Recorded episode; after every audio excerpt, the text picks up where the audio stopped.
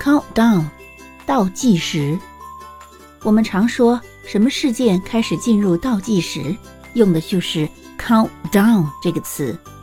比如之前的北京冬奥会倒计时，我们说 Beijing celebrated the 100-day countdown to the 2022 Olympic Winter Games on October 26.